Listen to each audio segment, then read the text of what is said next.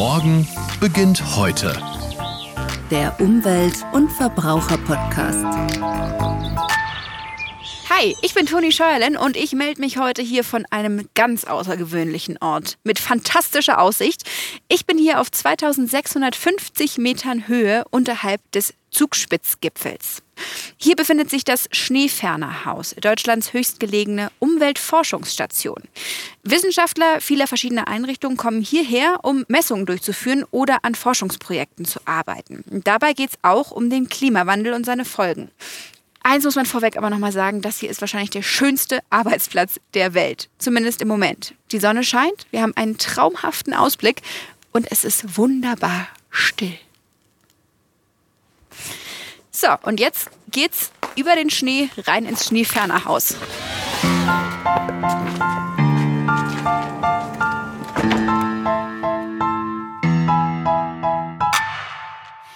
Dr. Inga Beck gehört zur Betriebsmannschaft des Schneefernerhauses und darf diesen Ausblick täglich genießen. Hallo Inga. Ja, hallo Toni. Servus und herzlich willkommen hier auf der Umweltforschungsstation Schneefernerhaus. Ich meine, gerade strahlt die Sonne, aber ich nehme an, hier kann es auch ungemütlich werden. Hier kann es in der Tat sehr ungemütlich werden. Es ist zwar hier oben wohl einer der sonnenreichsten Orte in Deutschland, aber es kann hier natürlich Gewitter geben. Wir haben auch oft einfach die totale Nebelsuppe. Da sieht man nicht mehr mehr runter zu der Gondelstation oder Seilbahnstation. Gerade wenn so eine Gewitterzelle hier auch durchgeht, dann sitzt man hier oben auch ganz gerne mal fest, weil die Seilbahn eben einfach so stark dann auch von diesem Gewitter abhängt und dann die Seilbahn eben nicht mehr fahren kann. Ich sehe hier auch, hier ist ein Schild direkt am Eingang, wie im Hotel mit einem Bett. Das heißt, man kann hier oben auch übernachten. Genau, also hier, wenn man hier reingeht in das Treppenhaus, dann kommt man hier dann zu den Räumlichkeiten, wo es eben auch Betten gibt. Man kann hier natürlich als einer von uns übernachten, wenn man eben hier festsitzt, was allerdings jetzt nicht so häufig vorkommt. Wir warten dann oft eben, bis eine Gewitterzelle durch ist oder schauen davor und gehen schnell davor runter. Aber wir haben eben auch hier immer mal wieder Workshops von Leuten oder Studenten oder eben auch Wissenschaftler, die hier für einen längeren Zeitraum unterwegs sind und die können dann hier in den Betten übernachten. Tatsächlich sind es 45 Betten hier oben. Ui. Das Schneefernhaus ist ja eine der weltweit modernsten Höhenforschungsstationen. Woran wird denn hier geforscht? Also im Grunde genommen kann man hier an allem forschen, was man möchte. Das steht jedem offen, hierher zu kommen. Aber natürlich liegt der Schwerpunkt hier auf der Umwelt- und Klimaforschung im weitesten Sinne. Also wir haben auch sehr viele Mediziner hier oben, die hier medizinische Forschung machen, Pollengeschichten und solche Sachen. Aber wir haben hier eben zehn renommierte internationale Institute, die eben hier in erster Linie natürlich Klimaforschung und Umweltforschung machen. Magst du mir das Ganze mal zeigen? Ja, sehr gerne. Also ich kann dich mal ein bisschen durch das Haus führen. Äh, das ganze Haus hat zwölf Stockwerke. Das war ja früher ein Hotel. Zwölf Stockwerke würde man von außen jetzt gar nicht so meinen. Nee, meint man nicht, weil es gehen noch zwei runter in den Fels. Da sind auch so Werkstätten und so von uns, weil wir natürlich auch hier Equipment und so wieder anschweißen können, Geräte, wenn sie kaputt sind, wieder reparieren können. Das heißt, wir haben unten zwei große Werkstätten und in den oberen Bereichen sind dann die Labore von unseren Wissenschaftlern. Die Wissenschaftler, die sind ja gar nicht immer hier oben. Das sind nur wir von der Betriebsmannschaft. Wir schauen, dass das alles hier oben läuft und die kommen dann immer mal wieder nur hoch, um ihre Messinstrumente abzulesen und zu schauen, was gemessen worden ist. Manche kommen wöchentlich hoch, manche monatlich. Das ist ganz unterschiedlich. Ui, da sieht man, geht es direkt auch in den Felsen rein. Ja, genau, hier geht es in den Felsen rein. Ähm, wird jetzt hier auch deutlich kälter und man hört hier auch schon alle möglichen Geräusche. Das ist ein bisschen wie bei James Bond. Hier am Ende des Tunnels ist ein Fahrstuhl. ja, das stimmt, das ist ein Fahrstuhl. Ich würde aber fast vorschlagen, dass wir jetzt die Treppen hochgehen, weil da sehen wir ein paar interessantere Sachen. Okay. Allerdings nicht zu schnell die Treppen gehen. Wir sind ja hier auf 2650 Meter Höhe und da ist die Luft doch deutlich dünner. Ich merke das manchmal, wenn man sich denkt, jetzt renne ich noch mal schnell runter und hole mir einen Kaffee. Und wenn man wieder hochgeht, dann merkt man doch, dass es einfach anstrengender ist als unten. Das glaube ich. Okay, dann gehen wir jetzt durchs James Bond Treppenhaus. Das ist nämlich genauso gruselig. Jetzt stehen wir hier im Tunnel, der wurde einfach in den Fels gehämmert, oder? Also es ist so ein bisschen so, als würde man wirklich durch ein Bergwerk gehen. Ja, also tatsächlich ist es so, dass das ganze Haus ja so ein bisschen wie in den Fels reingesprengt worden ist. Man sieht es ja, wenn man von außen ankommt, ja, dass es so im Fels eigentlich drin steht. Also hier, dass man hier sieht und auch hört, Das ist ja der blanke Fels, auch ganz grob und kantig. Hier ist sogar ein Stein abgefallen. Das wurde damals eben hier so reingebaut und seit 20 Jahren ist es ja jetzt hier schon eine Forschungsstation. Das Hotel hat Anfang der 90er Jahre hier geschlossen. Genau, sieht man auch schön Kalkstein. Ich habe schon ganz weiße Hände jetzt hier. So, wir nehmen jetzt aber die Treppe. Wo Ja. geht's denn da jetzt hin? Wir gehen jetzt hier durch dieses alte Treppenhaus hoch. Hier an der Seite dieses kleine Fenster, da weiß ich jetzt gar nicht, ob man rausschauen kann gerade. Weil oft Oh, ist nein. es voll mit Schnee. Da ist eine Schneewand. Genau. Alles voller Schnee. Und wenn man da jetzt äh, rechts runterschaut, da ist dann irgendwo mein Büro, also auch komplett im Schnee. Das heißt, du sitzt gerne mal im Dunkeln, weil Schnee. Genau, eigentlich immer Schnee. Ach Wahnsinn, wirklich das ganze Jahr? Ja, also so ab Juni ist der Schnee dann weg. Ich benutze es manchmal als Kühlschrank. Kann ich direkt rausschieben, meine Sachen. Genau. Eines der spannenden Sachen, die jetzt bei uns hier gemessen werden, das ist jetzt eigentlich gar keine richtige Forschung, sondern das wird permanent gemessen, das sind eben Erdbeben. Also wir haben hier bei uns im Fels einen Seismographen, der die Schwingungen der Erde aufnimmt. Jetzt müssen wir hier ein bisschen aufpassen, weil hier auch wieder sehr viele Instrumente rumstehen. Die dürfen wir natürlich alle nicht kaputt machen. Und dieser Seismograph, der misst eben, wie gesagt, die Erdbeben und kann auch, also wir sind ja hier auf der Zugspitze, aber wenn jetzt in Italien irgendwie ein Erdbeben von der Größenordnung 4 oder so ist, kann man das hier auch messen. Hui. Jetzt sind wir in so einer Art Zylinder, oder? Ja, also das ist der Turm, in den wir hier gerade hochgehen. Oben ist eben dieser Seismograph im Fels drin. Und was jetzt eben ganz spannend war, oder ja, während dem Lockdown im letzten Frühjahr, hat dieser Seismograph natürlich weiter gemessen. Und aber hier oben auf der Zugspitze waren keine Touristen, die Seilbahnen sind nicht gefahren. Auch hier bei uns am Schneefernerhaus war natürlich sehr viel weniger los als normal. Und dann hat dieser Seismograph auf einmal ganz andere Sachen messen können, weil normalerweise misst er auch diese kleinen Schwingungen von der Seilbahn und, ähm, und von den Touristen, die hier auf dem Berg unterwegs sind. Und die hat man dann alle gar nicht mehr messen können, weil die nicht da waren. Und dementsprechend hat man dann auf einmal lauter so kleine Mikrobeben aufzeichnen können, die einem eigentlich eine, eine Information gegeben hat, die man davor noch gar nicht hatte. Also Das über so kleine Beben. Man muss mal sagen, zwischenzeitlich kommt man hier immer an Fenstern vorbei und hat die wohl fantastischste Aussicht überhaupt. Ja, man sieht hier Richtung Innsbruck tatsächlich, also nach Süden. Ja, also wie gesagt, bei der heute, heute ist es wirklich sehr, sehr schön hier. Genau. Wir gehen jetzt hier mal rein. Da stehen ganz viele Oh. Messinstrumente rum. Das sieht nach Labor hier aus. Ja, das ist unser Wechselnutzerlabor, wo quasi jeder seine Forschung durchführen kann. Wir haben hier auch manchmal Schulklassen, die Experimente machen. Und wir gehen jetzt hier diese ganz kleine, schmale Treppe weiter runter, weil wir wollen jetzt mal noch kurz zum Umweltbundesamt gehen. Das ist jetzt hier gerade eine Treppe, die mitten im Labor runtergeht. Und jetzt wird es hier noch enger. Und jetzt kommt man gleich noch in einen Bereich, der quasi gar keinen Boden mehr hat, sondern nur noch hier Oh. dieses Gitter. Oh ja, wir laufen jetzt über Gitter. Genau. Was hier ganz witzig ist, um die Ecke ist noch ein uralter Fahrstuhl aus Hotelzeiten. Also es dürfen hier maximal zwei Personen rein, aber es ist eigentlich schon relativ eng mit zwei Personen da drin. Also im Aufzug stecken bleiben auf einer Umweltforschungsstation am Gipfel der Zugspitze, da stelle ich mir auch entspanntere Wird jeden Situationen Abend vor. kontrolliert. Sicher ist sicher, ne? Ja, genau. Jetzt sehe ich hier gerade, hier liegt so ein Diagramm, Kohlendioxid in Parts per Million bezogen auf das Volumen. Und da geht eine Kurve erstreckend stark nach oben. Was ist das genau? Also um genau zu sein, sind es vier Kurven, die da nach oben gehen. An verschiedenen Messstationen weltweit wird eben der Kohlenstoffdioxid gemessen seit den 50er Jahren. Ja. Ja, man sieht eben hier eigentlich vier Sachen. Erstens mal, weltweit ist es total homogen. An allen Stationen geht das gleich hoch. Die Zugspitzmessung, also die Messung hier in Bayern, beginnt in dem Bereich, also in den 80er Jahren. Und man sieht, dass man Zickzack hat. Das ist Sommer und Winter. Und man sieht eben, dass die Kurve extrem weit nach oben geht und ähm, immer weiter nach oben geht. Und das ist auch das, wo wir jetzt hier hinkommen.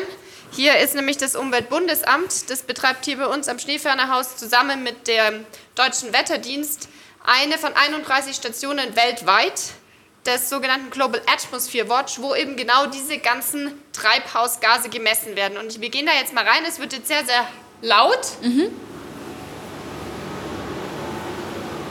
Oh, so. hier ist auch ein Radioaktivzeichen. Ja, aber da brauchen wir keine Angst zu haben. Genau, und hier sieht man auch lauter Gasflaschen stehen. Das sind eben alles so Referenzgase, die von irgendwo herkommen, die eben genau kalibriert sind, sodass man die Luft, die bei uns angesaugt wird, hier weltweit vergleichen kann. Und das Umweltbundesamt misst eben hier diese ganzen Gase und es wird dann eben verglichen mit den anderen Messstationen, die es überall weltweit gibt. Und dann kann man daraus eben dann Rückschlüsse ziehen, ob die Gase zunehmen, ob die Gase abnehmen. Und äh, man kann auch von hier aus zum Beispiel nachvollziehen, wenn jetzt irgendwo auf der Welt sich jemand nicht an irgendwelche Normen oder, oder Vorschriften hält. Dann kann genau. man das genau hier feststellen? Ja, also man kann es relativ genau zurückverfolgen, ja. Das ist ja cool. Genau, also hier stehen eben sehr viele Instrumente, deswegen ist es hier auch so warm drin. Hier sieht man zum Beispiel Ozon, Lachgas, Methan. Also das wird hier alles gemessen und dann hochgenau eben ausgewertet.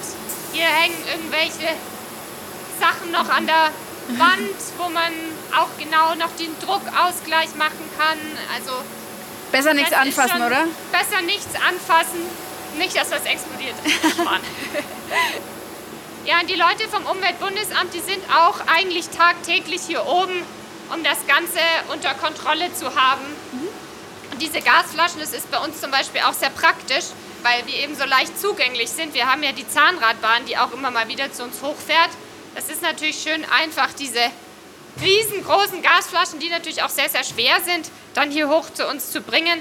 Es gibt zum Beispiel auch eine von diesen Stationen irgendwie am Kilimanjaro. Das ist natürlich deutlich komplizierter, dann dort das ganze Equipment hinzubringen. Ich sehe hier gerade, das sind die verschiedenen Stationen, die es sonst noch so gibt. Genau, also es gibt verschiedene Stationen. Es gibt Globalstationen, das sind die gelben, das sind 31. Und es gibt eben noch so, ähm, sag ich mal, kleinere Stationen, die halt nicht alles messen, sondern nur einen Teil. Und aber davon gibt es wie viel mehr? Das sind über 400 sogar insgesamt. Aber sonst sieht man hier Mount Kenya, Südpol, Amsterdam Island. Ja, genau. Also man versucht da eigentlich immer so ein bisschen ähm, Stationen zu bekommen, die so ein bisschen entfernt liegen, außerhalb von der Zivilisation, weil man eben tatsächlich einfach diese Hintergrundbelastung mitkriegen würde. Wenn man jetzt eine Station mitten in der Stadt hätte, dann ist das natürlich nicht aussagekräftig. Deswegen versucht man halt schön weit wegzugehen von der Zivilisation und dann an der Stelle diese Gase zu messen. Also viel weiter weg von der Zivilisation kann man gefühlt nicht sein, wenn man gerade rausguckt. Wirklich, man sieht nur die Bergspitzen. Können wir auf die Terrasse nochmal rausgehen? Ja, klar, gerne. Es ist jetzt nur ein bisschen viel Schnee hier. Man hat hier natürlich nur kleine Wege, sage ich mal. Oder man versackt einfach im man Schnee. Man versackt im Schnee, genau. Und der liegt hier immer, ne? Also der liegt hier nicht immer. Im Sommer ist es schneefrei. Ah, okay. Es kann zwar im Sommer auch schneien, aber jetzt so viel wie jetzt. Ich meine, jetzt sinken wir hier gut bis zum Knöcheln ein, da hinten auch mal bis zum Knie. So viel Schnee liegt hier natürlich im Sommer nicht. Also hier ist wirklich eine bombastische Aussicht, muss man sagen. Ja, also man sieht hier Richtung Süden ins Inntal rüber. Da ist jetzt so ein bisschen bewölkt, so ein bisschen diesig, aber man sieht die ganzen Gipfel schön. Was jetzt heute hier total schön ausschaut, ist diese Fläche da drüben. Da ist nämlich einer der letzten Gletscher Bayerns vergraben unterm Schnee, sage ich mal momentan. Der nördliche Schneeferner, der jetzt diesen Winter auch unbenutzt von Skitouristen ist. Und leider ist es eben so, im Sommer sieht das sehr, sehr traurig aus, dieser Gletscherrest. Ganz dunkel schwarz. Ja, man geht davon aus, dass der jetzt auch die zweite Hälfte dieses Jahrhunderts eigentlich nicht mehr überleben wird. Und früher war das ja eine große zusammenhängende Fläche, der sogenannte Plattnachferne hieß der, 300 Hektar. Und jetzt sind es nur noch drei so kümmerliche Reste hier, kleiner als die Wiesen insgesamt. Also die Theresienwiese vom Oktoberfest. Und ähm, wie gesagt, jetzt im Winter schaut es total schön aus natürlich, aber im Sommer ähm, ist es dann ein eher trauriges Bild.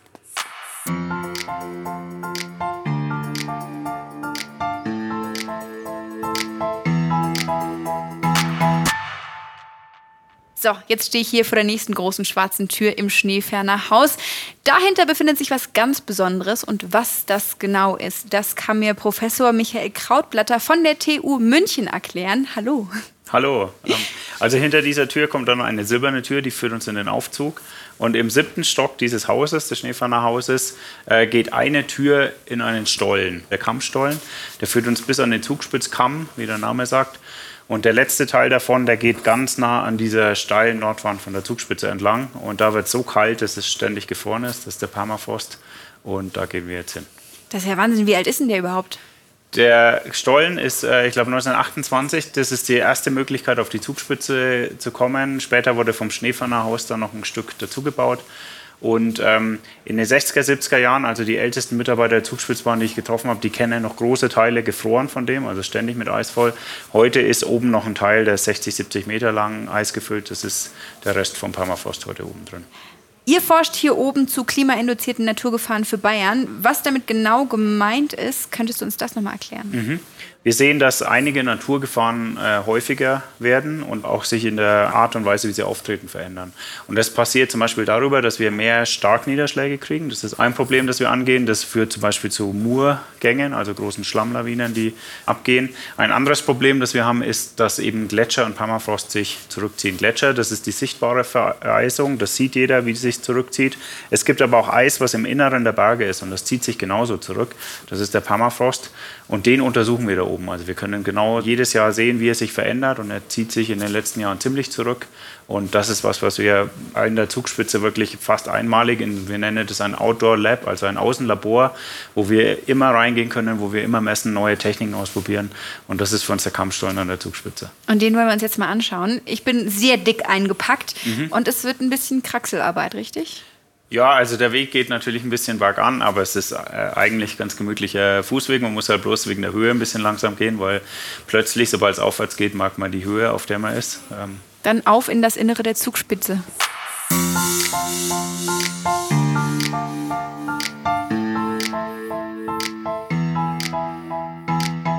So, hier fängt der Berg schon an, wenn man sich das anschaut. Ja, genau. Also hier sieht man, jetzt gehen wir schon durch den Fels. Also wenn man hier so richtig eine Röhre durch den Fels und da ist jetzt auch der Aufzug.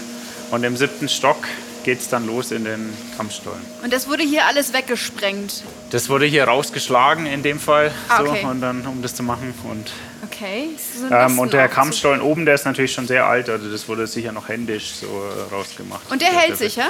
Der hält sich ganz gut bisher, also auch heute, denke ich. So, das ist der siebte Stock hier. Das ist das letzte Fenster, was wir jetzt noch sehen. Hier gibt es auch Lampen, die man abmachen kann. Brauchen wir eine? Vielleicht nehmen wir eine mit, dann ja. sehen wir schön. Also Toni, dann ähm, hier gibt es auch Helme für dich, kannst dann aussuchen, gibt blau und äh, weiß, verschiedene Größen. Okay, also ich mache jetzt hier die, mal die Lichtsteuerung an. Mhm. Lampen gibt es nicht im ganzen Gang, aber unten ein paar. Würde man wieder rausfinden ohne Licht? Ja, also mir ist schon die Stirnlampe ausgegangen und dann kann man sich Immer durchtasten. An der Wand lang. Ja, es gibt nur einen Gang, also von daher irgendwann kommt man hier Okay, an. ich schalte jetzt auch mal diese Riesenlampe ein. Ja. So. Super. Und dann gehen wir jetzt hier in den Stollen rein. Soll ich vorausgehen? Ja, gerne. Oha, ja, das ist wirklich Stollen. Hier ist äh, eine alte Holztreppe. Und jetzt kommt man in einen steinigen Tunnel. Und es geht bergauf.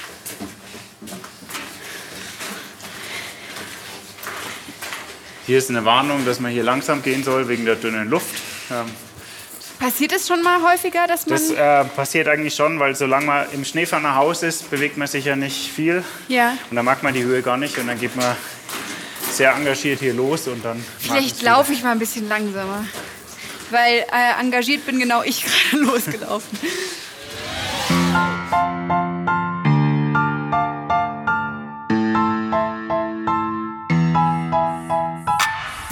Ja, und das war erst der Anfang unserer Reise in den Berg auf der Suche nach dem Permafrost.